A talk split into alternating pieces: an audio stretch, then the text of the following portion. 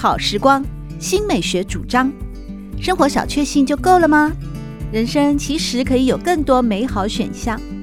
文学奖得主、专栏作家、资深媒体人朱国珍在《真正好时光》节目里与您分享美好生活，让我们打开心灵的扉页，享受真正好时光。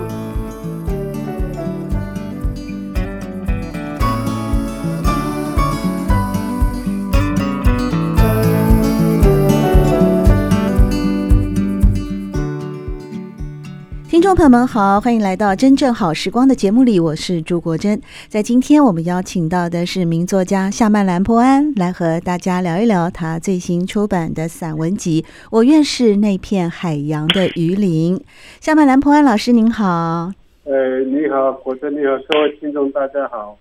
这本书啊，您在自序里面有提到说，呃，这本书的成书的一个缘由啊，有一部分是过去在《幼师文艺月刊》连载的文章，有一部分呢是发表过的一些小品文啊，另外也有一部分是这几年的脸书动态。嗯，那毕竟呢，这么好看的一本书啊，现在结集成册了。所以在这个过程里面，感觉上好像累积的这些发表过的文章，或是书写的时间还蛮长的哦。所以节目一开始，能不能我们就这本书啊，先请夏曼兰波安老师呢，跟大家分享一下，说这本书最后是因为什么样的机缘哦，让它能够结集出版呢？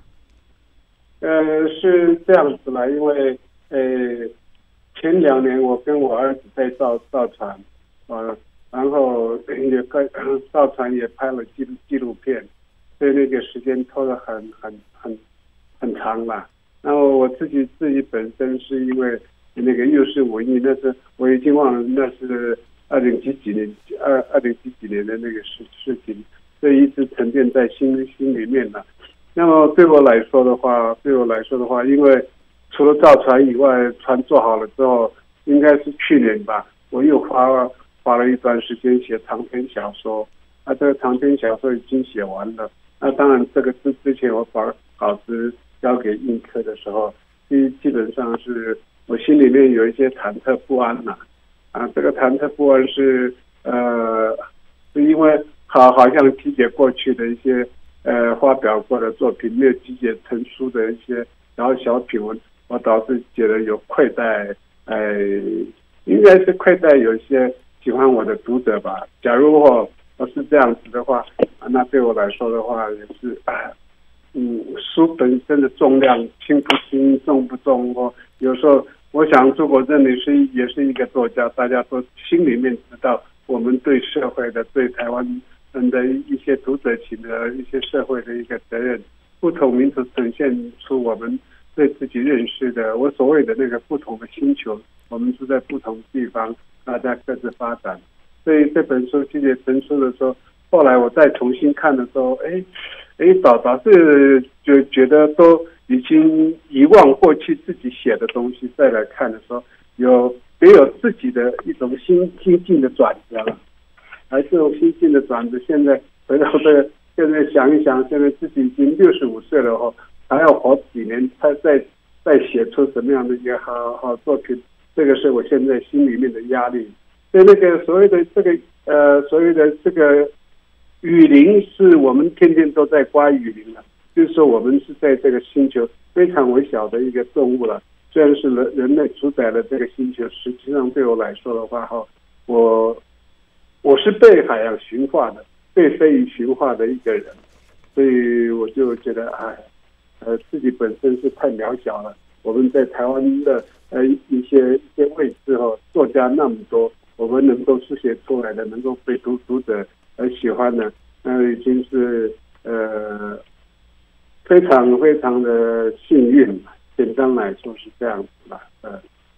那我们更要感谢的是夏曼兰波安老师，能够透过文字啊记录下这些美好的海洋文学，或者是您亲自。跟这个海洋相处，还有您的部落啊，您的民族的一些嗯，让大家呢能够更进一步的认识、理解以及尊重的呃传统的文化。特别是呢，嗯、我在看到其他访问的时候啊，老师您有一次在德国参加那个呃文学交流的一个会议里面，好像遇到了别人问你说：“哎，夏曼兰波安呐，您的海洋文学跟海明威的海洋文学有什么不一样？”结果我们夏曼兰波安老师啊，非常酷的回答啊，对方说：“你能不能用三分钟啊来解释？呃，就是夏曼兰波安的海洋跟海明威的海洋有什么不一样呢？”结果呢，老师就说：“我不用三分钟，我三十秒就可以回答你。”啊，那您的那句名言就是说：“我的身体呢，就是海洋文学哦。”所以今天我们透过这本《我愿是那片海洋的鱼鳞》哦，我觉得它非常的生活化，嗯、呃，就是您非常自在、真性情的在家乡呢，还有在您的文化养育的养成的过程当中，做一些自我的内在的探索，以及对应现代的一些变化的观感。那整本书呢，呃，他的第一篇文章是写给妻子的家书。这篇的片名叫做《没有你，我是残废而孤独的海人》啊，在这边呢有呃一个段落，我就觉得。但是到最后了，其实您跟怎么说呢？呃，师母啊 之间啊，呃，几十年来的这个感情啊，以及一个家庭的完整，相信会以这篇文章作为开头，一定是有它特别的意义。尤其是在文章的最后啊，您提到了说，呃，孩子们的母亲就是清晰的岛屿，没有你，我真的是一个孤独的岛屿旅人。我说，我对孩子们的母亲的爱放在心海内的九海里处，是相互敬爱、不远也不近的宇宙距离。哎，这个九这个数字是很有学问的，对不对？对，九是在我们的民族就是是一个是一个多数的，就是那个情感是多数的，而不是说是一个单线的。因为在譬如说，我们说到大于不能超过十，十也就是说。好像从汉人的那个观念叫叫做呃叫叫做呃叫什么千岁满刀笋类似那种的吧，所以所以那那个酒是一个一一种我们对环境海洋生物的一个极限，不能超过超过那个酒哦，就是说你会受到谴责了。这个当然是对对妻子里面的一个非非常非怎么讲非常低调的那种爱嘛。嗯、啊，是是非常低调的。那那那时候，当当然，啊，那那一篇我太太看了，她也她也不以为然呐。嗯，嗯，因为文字文字的一一些背后的呃一种意象，或是具体的事物，我们虽然都住住在同样的一个一个岛屿，同样的家家屋，但实际上我们也在面对着我们日常生活中的一些。杂碎的事物，所以，嗯，因为我的民族是比较内敛的哈，我们不会随便乱释放出哦对妻子的情感怎么样怎么样的，而，我们也不会说像西方人说哦我爱你，不会说说出这种话了。那当然就是说那个在德国那一场是是应该是二零二零一零年的十月份了，因为基本上是。我的观感呢，我自己当然说我我的的我读的小说呃，并没有你多，也并没有呃比我们台湾作家的人多了。那么呃，我在抗拒我我在抗拒的是呃西方的小说就小说家宰制了全世界的小说，嗯哦，好像是说呃西方白人的小说才是可读性可高的，我不认为这样子，所以。说，因为呃，老人与海，即便是是那那那个呃呃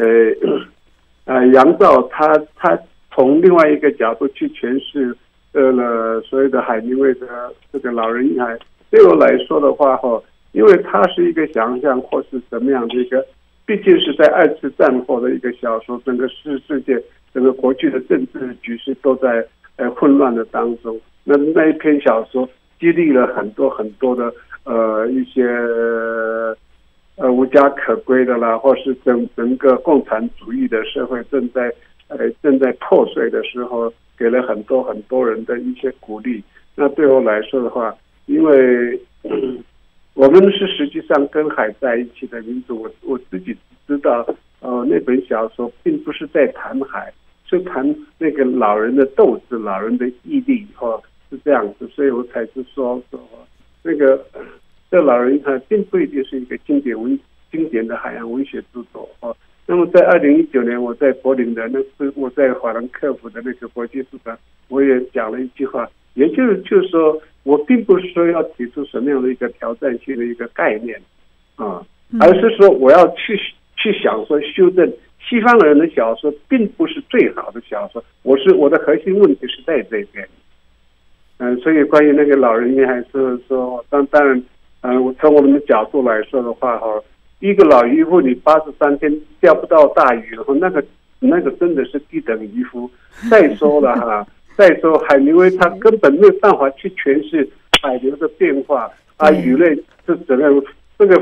这个这个云雨的变化他都不提，因为那个不是他的一个核心。可是他为什么会变成是一个海洋文学呢？我不知道。哦，难道说一个老人他去抓鱼？呃，讲这些故事，那棒棒球，他跟那个小孩子的对话，那么多的一个对话，是有关于海洋的一些事物吗？没有吧。所以我才提出，就是说，《老人与海》并不是说一个海洋文学的一个经典的著作。讲人性的话，那是另外一回事的，呃，一一一个一个角度了。那我这样子谈的话，哦，因为，呃，我也可以跟跟博登讲，就是说，哈。全球化的同时呢，自自从是大航海时代之后呢，全球的原住民的生命、土地、财产都是廉价的。那我自己本身在台湾文学的出出现，我的被被对待或我不知道是不是廉价的对待，我不知道啊，我不知道。但我试着，就是说我试着去去书写，我想我我我想写的一些事物啊，而这些事物并不是不一定是。呃，都市小说看得懂的，或是或是可以意会的比较困难吧，因为我是就觉得我在岛岛上这个部分的话，我我有一一点茫然，就就是说，刚好这这这本嗯散文集也给我了另外一种新奇的那个那个观感，就是说还是很多人喜欢这个小品文，我倒是觉得有一点压抑吧。当然非常喜欢啊，因为整本我愿是那片海洋的鱼鳞啊，在阅读的过程当中，就是觉得它散发出来了一种如同海洋一般的纯真以及自然的质地，那是用真心真情来爱这片海洋，与海洋共处。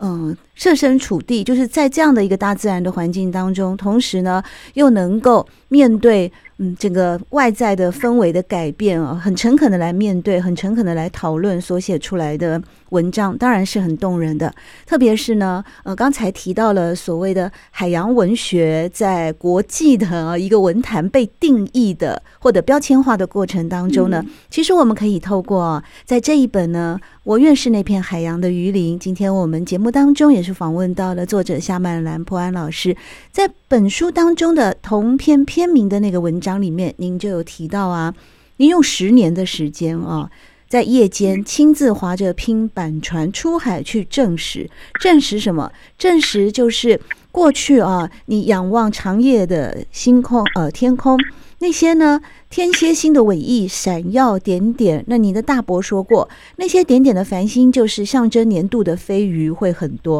可是年轻的你也曾经质疑，所以你真的花了十年的时间，每天晚上出海要证实，为了证实长辈前辈所说的事情，呃，留下来的传统是真的吗？应应该不止十年了，一直到到到现在，一直到去年。我还是去去年，我终于带了我儿子在在夜间航海捕飞鱼了啊！呃，不止十十年了，那十年只是只是一一个一一个时阶段性的一个时间了。那么我想说的就就是说，其实我们住在不同的星球，每一个星球都有它的一个代替性的一个特殊性啊。譬如说，我们嗯，可以可以讲，就是说，啊。早早去严琼琼去谈他的一个建村的一个一个故事，或是杜天心他们去讲，嗯，这个所谓建村的一个故事，大家都是在自己认识的环境之内去谈我们所看见的，去谈我们在那个年代的一些一些悲欢离合。毕竟从另外一个角度来说的话，哈，啊，建村是一些一些外省圈的一些生活圈，它形成了对我来说，我有一种一种莫名其妙的一些感感受哦。那么这些这些感受也是因为是有因缘机会，是我的姐夫是山东人，那从他的身上我看看到了就，就就就是说，呃，不管是国共内战的，或者是是。所谓的老蒋呢，呃，这个北伐种种种种的事情，一直到我的小学老师，他是呃维吾尔族的，然后也他另外一个一一个朋友也是在维吾尔族的，在兰屿当当了兵。我的另外一部小四月份会出这本小说，我一直想就是说，我们生活在不同的一个世界的时候，不同的星球的时候，基本上我们的命运哈，绝对不是被上帝安排的。我们的命运绝对是随着某一种很诡异的轨迹后来改变的，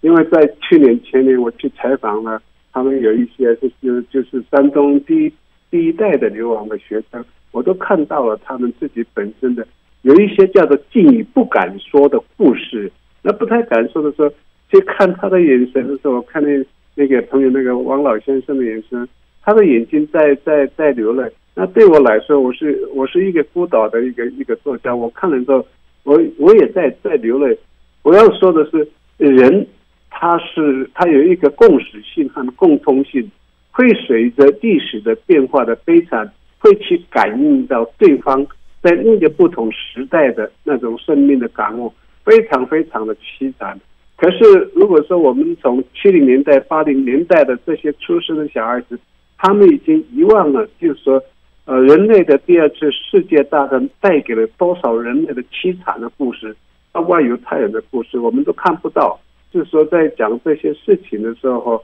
回到我自己的岛屿看看了自己的部落，而这个小小品文也是说说自己发展的我内心里面的小小小小的一些感受了。因为花了十年的时间，花了到现在还在去补飞鱼，因为我买不起所谓的机动船。可是我我会做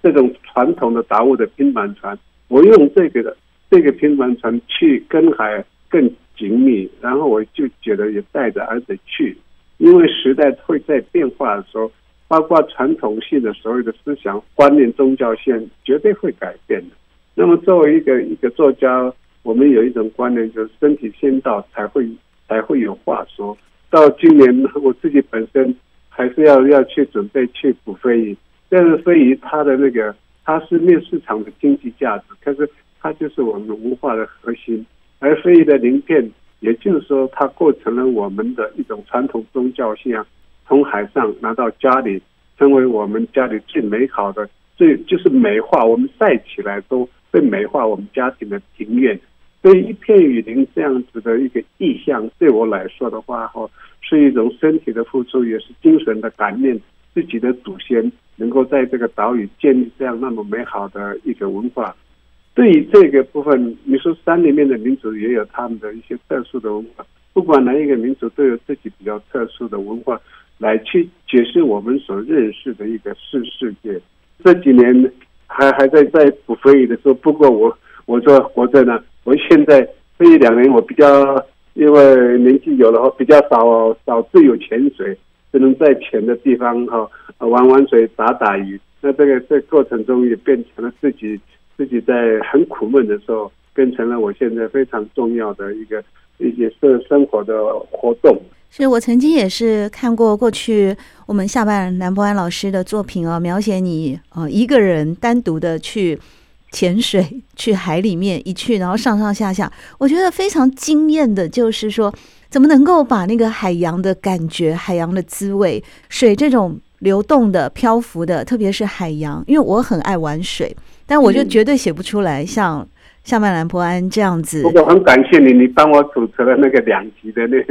那那个节目上，在华视的那个节目节目，我不知道你还记得？那那个对对对，感恩故事集啊，那次那当然您的故事非常值得被报道啊，因为太难得了。呃，在这一次呢节目当中和大家分享的这本新书《我愿是那片海洋的鱼鳞》里面啊，也有许多的部分啊，我真的是觉得怎么能够去去挑战自我，然后到一种呃如此的。孤寂，或者是您在书中里面提到您文学作品当中的孤立，但是这种孤寂与孤立呢，它其实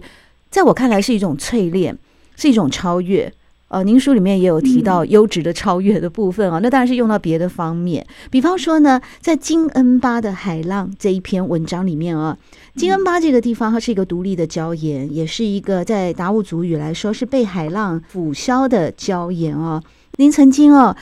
几乎是呢，每天凌晨三四点就到金恩巴去潜海，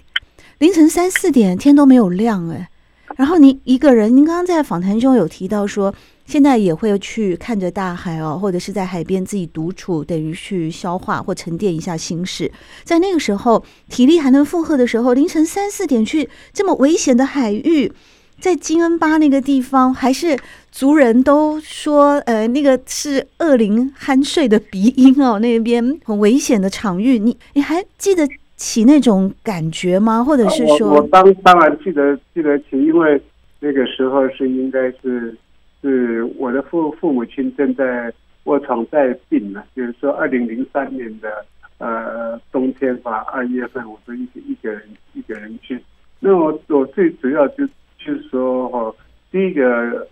第一第一个想象就是说，嗯、呃，我父亲三兄弟他们都是从小抓鱼给我吃，然后这个时候他们已经，嗯、呃，年迈了，没有办法再再出海了，我就去尝试去抓，回馈给他们。不过那个真的是会很让人家害怕，因为，呃，真的是很黑暗，嗯，而且那个地方也是是呃我们二里的地方。不过我想挑战的是。不单单说岛上很多人，很多人，很多人都是呃抓一个晚上的龙虾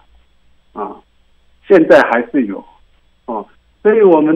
基本上这个这我们是不同的目的。我的目的是在去挑战，说我有没有那个胆识去跨越自己的心灵的恐惧，嗯，然后来去去抓几条鱼给我大伯，给我叔父，给我爸爸啊，他们是。那个是因为是这个背后里面，就是说我想回馈给他们，而这个回馈的背后里面，基本上产生了很多很多我自己认为的，我自己发展出来的一个思想。也就是说，哈，为什么我说我住我们住在不同的星球，每一个地方每一个地方都有它的一个特殊性。那对我来对我来说的话，我其实是很危险。不过哦。那那个一个手电在在漆黑的海里面照来照去后，会会让人家恐惧。不过我我们很多人已经习惯了一个人在海里面这样子抓鱼抓龙虾，我们已经已经习惯了。所以所谓的一个恐惧已经跨过了那个恐惧，而是去再讲说另外一个层次，就是说，呃，我生活是因为我为了活着，我这个活着是因为。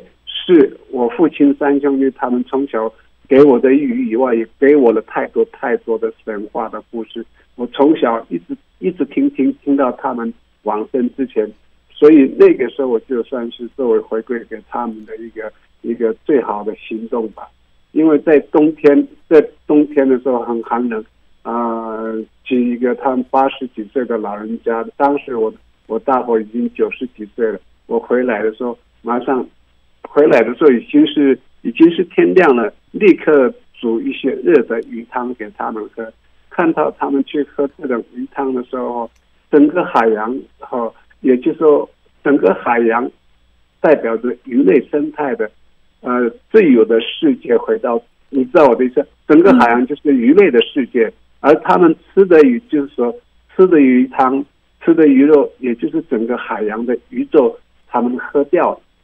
我的我的比喻是这样子，他们的诠释也是这样子。他他们就说，哦，还有孩子不用多说，那个海洋的鳞片和海洋的鱼类哈，就是我们生命最真实的食物。说长在嘴里的牙齿就是吃鱼的牙齿，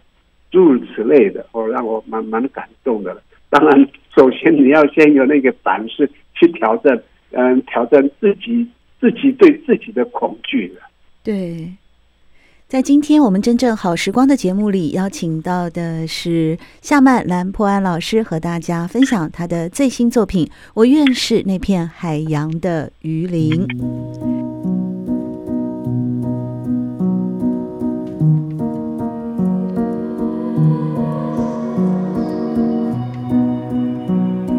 真正好时光，每个星期六早上八点钟到九点钟，在汉声广播电台全国联播网播出。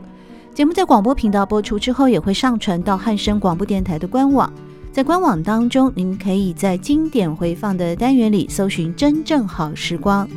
随时收听到国珍为各位制作的精彩内容。喜欢朱国珍制作主持的《真正好时光》，欢迎您订阅、分享或留言。随时保持互动，一起共享美好生活。